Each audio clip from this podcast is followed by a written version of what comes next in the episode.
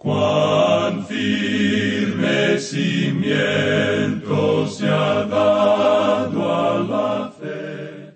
A través de la Biblia, un análisis de la Biblia libro por libro que le ayudará a crecer espiritualmente. Estos estudios fueron diseñados por el doctor J. Vernon McGee. Acompáñenos en este fascinante recorrido a través de la Biblia. La palabra Damos gracias al Señor porque podemos estudiar su palabra. Oremos. Padre eterno, gracias porque tu palabra es viva y eficaz y ahora entramos en este estudio. Te pedimos que uses este tiempo y al Maestro para tu gloria. En el nombre de Jesús oramos. Amén. Con nosotros, nuestro Maestro Samuel Montoya, guiándonos y dirigiéndonos en el estudio bíblico de hoy. Al comenzar nuestro estudio hoy, amigo oyente, deseamos volver a repetir que ante nosotros tenemos el testimonio pronunciado prácticamente en el lecho de muerte del apóstol Pablo. Aquí el apóstol Pablo está escribiendo su propio epitafio. Aquí tenemos una de las grandes declaraciones de la palabra de Dios.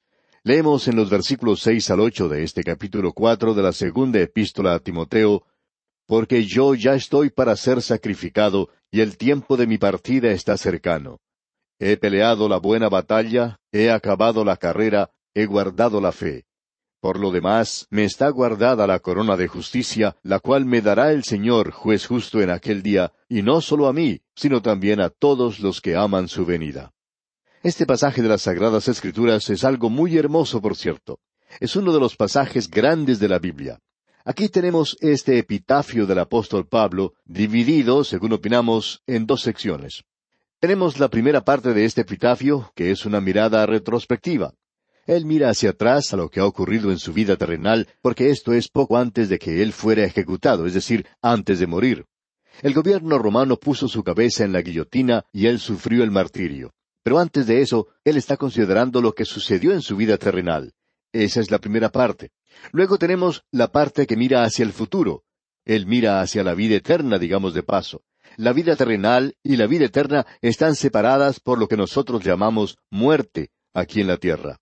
Pablo no trata con detalles o hechos específicos, sino que resume su vida en tres formas diferentes. En primer lugar, dice en el versículo siete, He peleado la buena batalla, he acabado la carrera, he guardado la fe. Ahora usted puede notar que él dice que la vida en la tierra es una batalla. Aquí él dice, he peleado la buena batalla. Esto quiere decir que él ha sido un buen soldado de Jesucristo. Y usted recuerda que en el capítulo dos el apóstol Pablo mencionó lo que nosotros hemos dado en llamar los siete símbolos sobresalientes de los pecadores salvados. Eso es como un trabalenguas, pero allí se presentan siete figuras retóricas y una de ellas es que el Hijo de Dios es como un buen soldado. Y Pablo ha sido un buen soldado. Él ha peleado la buena batalla. Luego el apóstol Pablo dice, he acabado la carrera. Es decir, la vida no es solamente una batalla, la vida es una carrera, y él ha sido un atleta y ha mencionado eso. Luego sigue diciendo, he guardado la fe. Es decir, que la vida es algo que se da en depósito, y él ha sido un buen administrador, él ha sido un estudiante de la palabra de Dios. Recuerda usted que él dijo, procura con diligencia presentarte a Dios aprobado. El apóstol Pablo le dijo a Timoteo que él tenía que tratar de ser esa clase de persona. Y cuando el apóstol llega al fin de su vida, él puede decir algo que no había podido decir antes. Antes él había dicho que estaba tratando de controlar su cuerpo, que estaba tratando de vivir la vida cristiana de tal manera que no llegara a ser desaprobado. Y ahora él puede decir al fin de su vida, he peleado la buena batalla. El apóstol Pablo dice a manera de prólogo a todo esto, porque yo ya estoy para ser sacrificado. Y si a usted le hubiera tocado asistir a esa ejecución en Roma, podría haber visto una escena sangrienta. Hablando honradamente, habría sido una escena que lo habría hecho enfermar a uno, al ver a este hombre colocar su cabeza en un bloque de madera que sirve de tajadera, mientras un gigantesco soldado romano que hace las veces de verdugo levanta esa tremenda cuchilla y la deja caer en el cuello del apóstol. Luego su cabeza cae en una canasta, mientras que su cuerpo cae del otro lado. Pero el apóstol nos está diciendo que si uno vio solamente eso, en realidad no vio mucho. En primer lugar, esto es un altar, y lo que él está diciendo aquí es, estoy listo para ser sacrificado. Esto nos indica que su vida se derrama como una libación. Él ha hablado de esa manera antes, allá en su epístola a los filipenses, cuando menciona su primer arresto, cuando él sabía que podía tener la muerte por delante. Y en esa oportunidad él utilizó esta figura retórica. Él quería que su vida fuese derramada. Ahora él podía decir al final de su vida, mi vida ha sido derramada como una libación. Aunque no se ha dado ninguna instrucción específica en relación con la ofrenda de libación, se la menciona una y otra vez allá en el libro de Levítico, y consistía en tomar el vino y derramarlo sobre el sacrificio que se había colocado sobre el altar. Y como usted sabe, ese altar estaba extremadamente caliente debido al fuego que había sido encendido debajo de él. Este fuego representa el fuego de juicio. Pues bien, entonces, esta ofrenda de libación se derramaba sobre el altar. Y usted ya sabe lo que ocurría. Al tocar el altar que estaba tan caliente, se convertía rápidamente en vapor y desaparecía de esa manera. Ahora Pablo dice, eso es lo que ha sido mi vida. Simplemente la he derramado como una ofrenda de libación sobre el sacrificio de Cristo. Nada para mí, sino todo para Él. Esta, creemos nosotros, es una de las figuras retóricas más maravillosa. Y como contraste a esto, vemos que hay muchos creyentes que están tratando de lograr que sus nombres sean colocados en el mármol o en madera o en alguna otra cosa que ellos piensan será permanente. Y uno encuentra mucho de esto en algunas organizaciones cristianas donde tienen una sala a la cual se le ha dado el nombre de este o aquel hombre, o un edificio con el nombre de fulano de tal. Pero usted notará que no existe un edificio designado con el nombre del apóstol Pablo. Él no aceptaba eso. Él decía que su vida era como una ofrenda, como un sacrificio derramado, y es Cristo quien recibe la gloria y la alabanza, y no el apóstol Pablo. Debemos decir que esto es algo tremendo. Yo ya estoy para ser sacrificado. Ahora el apóstol Pablo dice tres cosas que hemos mencionado aquí. He peleado la buena batalla. Él ha sido un soldado, él ha sido un buen soldado. Y lo que él está diciendo aquí de nuevo es que su vida ha sido una batalla, y hay una batalla que pelear y una victoria que obtener. Y yo, dice Pablo, he sido un buen soldado de mi Salvador. Y esa es la posición que nosotros tomamos hoy. Pensamos que cada creyente debería defender la palabra de Dios. Quizá no entremos al campo de la apologética, pero por cierto que deberíamos mantenernos firmes en las grandes verdades de la palabra de Dios. Luego el apóstol Pablo sigue diciendo, He acabado la carrera. Aquí tenemos una carrera. Es un evento atlético. Usted recuerda que el apóstol Pablo dice, prosigo a la meta, al premio del supremo llamamiento de Dios en Cristo Jesús. Y él también podía hacer esa declaración que encontramos allá en la epístola a los Hebreos. Por supuesto, siempre ha habido la duda de si fue Pablo quien escribió el libro de Hebreos o fue el libro de alguna otra persona. Dentro de poco tiempo vamos a estudiar ese libro y podemos decir ahora mismo que nosotros tomamos la posición de que él fue quien escribió la epístola a los Hebreos. Y allí en el capítulo doce, versículo dos, él dice, Puestos los ojos en Jesús, el autor y consumador de la fe. ¿Y cómo vamos a hacer eso? El versículo anterior, es decir, el versículo uno del capítulo doce de esa epístola a los Hebreos, nos dice, Corramos con paciencia la carrera que tenemos por delante. Y el apóstol Pablo nos está diciendo aquí que él ha terminado ya la carrera, que él ha ganado, y hay una recompensa. Luego él dice, aquí en la segunda epístola a Timoteo, capítulo cuatro, al final del versículo siete, he guardado la fe. Y me gustaría que se dijera de mí que he guardado la fe, que nos hemos mantenido firmes en las grandes verdades y doctrinas de la palabra de Dios. Aquí, amigo oyente, tenemos declaraciones tremendas, y esto está considerado como algo que nosotros debemos conocer. Ahora permítanos retroceder un momento antes de pasar al lado positivo.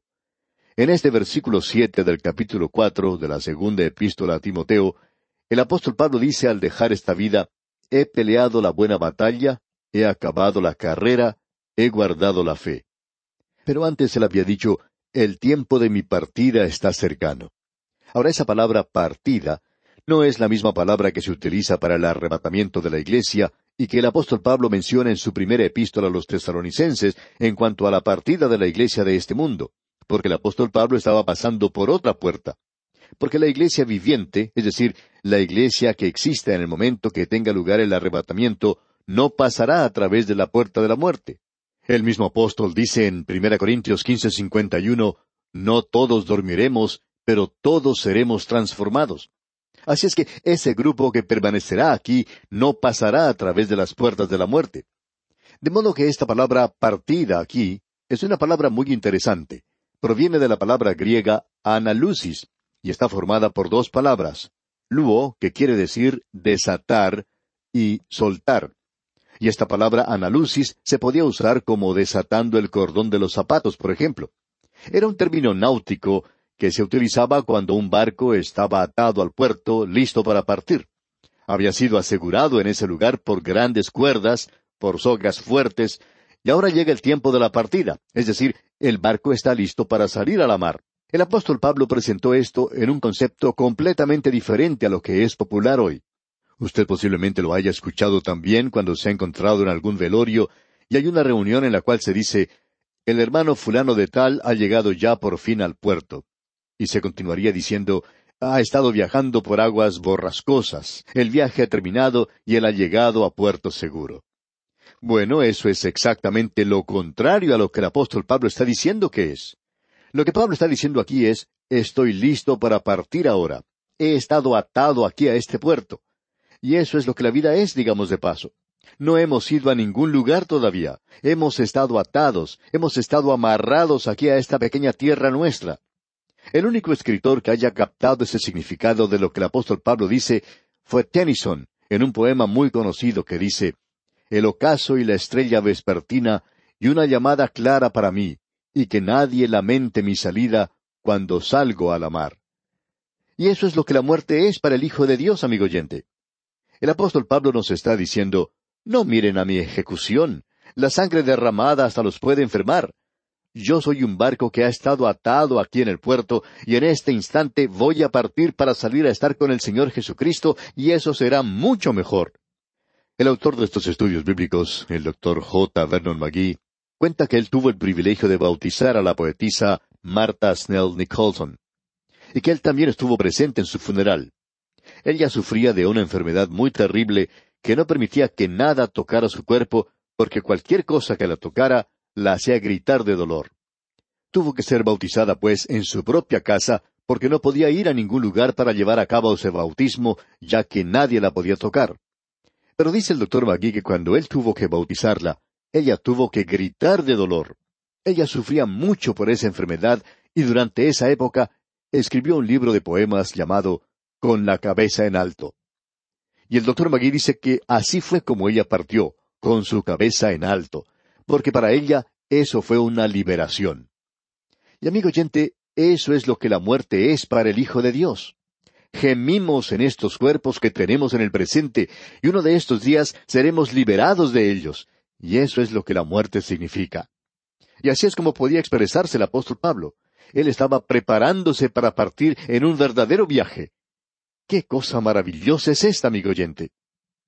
Ahora aquí tenemos el lado positivo de esto. El apóstol Pablo dice en la segunda epístola a Timoteo, capítulo cuatro, la primera parte del versículo ocho, Por lo demás, me está guardada la corona de justicia. Este es el otro lado de la moneda. Prosigamos con este mismo versículo ocho.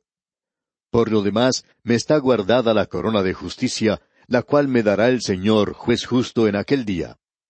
Pablo recibirá la corona de justicia, recibirá la corona del valiente por haber sido un buen soldado, recibirá la corona del atleta y también una corona por haber sido un buen administrador, es decir, por haber sido un buen estudiante, fiel a la palabra de Dios, y recibirá una corona como recompensa. Y las recibirá algún día. No creemos que ya las tenga, que ya las haya recibido, pero el Señor las tiene para él cuando comience a repartirlas. Hay varias coronas mencionadas en el Nuevo Testamento. Una de ellas la encontramos en la primera epístola del apóstol Pablo a los Corintios, capítulo nueve, versículo veinticinco, donde dice Todo aquel que lucha, de todo se abstiene. Ellos a la verdad para recibir una corona corruptible, pero nosotros una incorruptible. Esa es la corona para el atleta. Luego en su epístola a los Filipenses, capítulo cuatro, versículo uno, dice el apóstol Así que, hermanos míos, amados y deseados, gozo y corona mía, estad así firmes en el Señor, amados. Hay una corona para usted por aquellas personas que usted haya ganado para el Señor. Creemos que el apóstol Pablo va a recibir bastantes coronas algún día. Así es que él dice, por lo demás, me está guardada la corona de justicia. Y creemos que la corona de justicia es la recompensa por una vida justa, y él recibirá, según creemos, todas las coronas. Y luego este versículo ocho sigue diciendo, la cual me dará el Señor juez justo en aquel día, y no solo a mí, sino también a todos los que aman su venida. Note usted, a todos los que aman su venida. Bueno, el amar su venida es algo diferente al mantener la doctrina de la venida de Cristo. Usted puede ser un premilenario hoy, o quizá pueda ser un amilenario. Permítanos decirle algo, amigo oyente. No hay ninguna recompensa por mantener puntos de vista como ese. La pregunta es, ¿ama usted su venida? Eso es lo que hace la diferencia entre los hombres del día de hoy. Esa es la gran diferencia. No es ningún asunto de doctrina. ¿Ama usted la venida de Cristo, amigo oyente? Un hombre puede decir, yo soy fundamentalista, premilenarista, pretribulacionista. Hermano que nos escucha, así soy yo. Pero tenemos una pregunta para usted. ¿Ama usted su venida? Existe una corona para aquellos que aman su venida. Hay muchas personas que mantienen la doctrina en el presente, pero que no aman su venida. Y eso indica que usted tiene que amarle a Él también. Y eso indica que usted ha tenido que vivir una vida como el apóstol Pablo, una vida de comunión, en una relación muy estrecha con el Señor Jesucristo. Nos imaginamos que el apóstol Pablo le decía al Señor cada día que Él le amaba, porque él le había odiado en una oportunidad, le había perseguido, pero él pagó con creces todo eso. Amigo oyente, ¿le ha dicho usted alguna vez al Señor que usted le ama? Bueno, Él tiene una corona para todos los que aman su venida. Y a mí me gustaría recibir esa corona. Amigo oyente, esa corona va a brillar más que cualquiera de las otras, según creemos nosotros. Y ahora llegamos al versículo nueve, y al ver esto nos damos cuenta que estas son las últimas palabras del apóstol Pablo. Escuche usted lo que él nos dice. Hasta ahora hemos visto una nota de triunfo, pero esto aquí no es tan triunfante. El apóstol Pablo se enfrenta a la realidad. Y aquí dice en el versículo nueve, Procura venir pronto a verme. Ahora, ¿por qué dice eso? Él se siente solo, él se encuentra encarcelado. Si usted alguna vez, amigo oyente, tiene la oportunidad de visitar esa cárcel allá en Roma, piense en el apóstol Pablo. Él ocupó un lugar en esa cárcel. Y él dice aquí en el versículo nueve, procura venir pronto a verme. El apóstol Pablo se encuentra solitario, y agrega en el versículo diez, porque Demas me ha desamparado amando este mundo y se ha ido a Tesalónica. O sea que Demas partió. Él no pudo soportar lo que estaba ocurriendo y tuvo que alejarse de ese lugar. Así es que dejó a Pablo y se fue a Tesalónica. Y luego el apóstol continúa diciendo, Crescente fue a Galacia y Tito a Dalmacia. Ahora no sabemos si estos otros hermanos tuvieron una causa legítima para partir dejando al apóstol Pablo. Creemos que Tito, por ejemplo, sí la tuvo, pero no sabemos lo suficiente en cuanto a Crescente como para defenderle. Y luego el apóstol dice, Solo Lucas está conmigo. Este buen doctor Lucas se quedó junto a Pablo. Y continúa diciendo el apóstol, Toma a Marcos y tráele contigo, porque me es útil para el ministerio. Trae a Marcos contigo. Usted recuerda que el apóstol Pablo no quiso que Marcos le acompañara en su segundo viaje misionero. El apóstol se equivocó en cuanto a ese joven porque Juan Marcos resultó luego bueno. En su lecho de muerte él dice, toma a Marcos y tráele contigo, porque me es útil para el ministerio. Y continúa en el versículo doce, a Tíquico lo envié a Éfeso. El apóstol Pablo ha enviado a Tíquico a Éfeso porque es un pastor de la iglesia. No puede permanecer mucho tiempo en Roma cuando él es el pastor de la iglesia en Éfeso. Notemos ahora algo que creemos nosotros es bastante interesante. En el versículo trece, el apóstol dice, Trae, cuando vengas, el capote que dejé en Troas en casa de Carpo. El apóstol Pablo estaba pasando frío en esa cárcel, y usted puede recordar eso si tiene la oportunidad de visitar esa prisión. Cuando descienda a las celdas, es frío allá abajo. Él pide entonces a este joven Timoteo que le lleve su capote. Esto es para una necesidad física, y agrega, y los libros, mayormente los pergaminos. Esto es algo para la mente. Él quería algo para leer, él solicita algo para su cuerpo y también algo para su mente. Y usted puede notar que hay algo también para el espíritu y que él mencionará más adelante. En el versículo 14 dice, Alejandro el calderero me ha causado muchos males. El Señor le pague conforme a sus hechos. Y créanos, amigo oyente, que la recompensa que reciba Alejandro no será lo que él piensa que será. Pensamos que él será juzgado por lo que hizo. Y en el versículo quince continúa, Guárdate tú también de él, pues en gran manera se ha opuesto a nuestras palabras. Él está advirtiendo aquí a este joven Timoteo que cuando él se encuentre con Alejandro, que no permita que con muchas palabras lo confunda.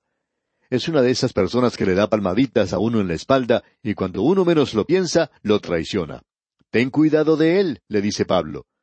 Luego añade en la primera parte del versículo 16, En mi primera defensa ninguno estuvo a mi lado. O sea que el apóstol estuvo solo en esa ocasión. No creemos que Pablo esté diciendo palabras de condenación aquí, simplemente está señalando lo que ocurrió. Y prosigue en este mismo versículo 16 diciendo, sino que todos me desampararon. Creemos que lo que el apóstol está diciendo aquí es que ellos dieron espalda a la fe. Y en la parte final de este versículo 16, Pablo expresa, no les sea tomado en cuenta. Ahora el apóstol manifiesta el gozo de tener a Cristo cerca de él. En el versículo 17 dice, Pero el Señor estuvo a mi lado. Habíamos dicho que había algo que era espiritual, y aquí está en el versículo 17, El Señor estuvo a mi lado. El Señor estuvo con él. Hay algo para el cuerpo, algo para su mente y algo para su espíritu. Y usted y yo, amigo oyente, necesitamos eso hoy, ya sea que nos encontremos en la cárcel o fuera de la cárcel o donde quiera que estemos. Es muy bueno poder decir, el Señor estuvo a mi lado. Y en este versículo 17 leemos, Pero el Señor estuvo a mi lado y me dio fuerzas para que por mí fuese cumplida la predicación y que todos los gentiles oyesen. Así fui librado de la boca del león. Pensamos que él está hablando de Roma cuando dice cosas así. Y luego en el versículo dieciocho de este capítulo cuatro de la segunda epístola a Timoteo leemos Y el Señor me librará de toda obra mala, y me preservará para su reino celestial. A Él sea gloria por los siglos de los siglos. Amén. Y Pablo iba a ser trasladado entonces. Luego él cierra este libro, esta epístola, mencionando los nombres de algunas personas. Esto es algo muy personal. Él dice en el versículo diecinueve, Saluda a Prisca y a Aquila. Ya sabemos algo en cuanto a ellos. El apóstol pensaba en ellos en su último momento. Él les había guiado a ellos al Señor Jesucristo allá en Corinto. Y luego dice, y a la casa de Onesíforo. Y continúa en el versículo veinte, Erasto se quedó en Corinto y a Trófimo dejé en Mileto enfermo. Luego él le dice a Timoteo que venga pronto, y en los versículos finales, los versículos veintiuno y veintidós dice, Procura venir antes del invierno, Eúbulo te saluda, y Pudente, Lino, Claudia y todos los hermanos. El Señor Jesucristo esté con tu espíritu. La gracia sea con vosotros. Amén. Y así concluye nuestro estudio de esta segunda epístola del apóstol Pablo a Timoteo. Agradecemos que nos acompañara en el estudio de hoy. Le invitamos a que visite nuestro sitio en internet a través de la biblia.org. Ahí puede suscribirse para recibir las notas y bosquejos de lo que estamos estudiando y noticias del ministerio. También encontrará la variedad de libros y materiales gratuitos que tenemos para usted. El sitio es a través de la biblia.org. Todo lo que hacemos es posible gracias al Señor y a personas como usted que se unen a nosotros en la obra de llevar la palabra entera al mundo entero. A través de la Biblia es una producción de Radio Transmundial.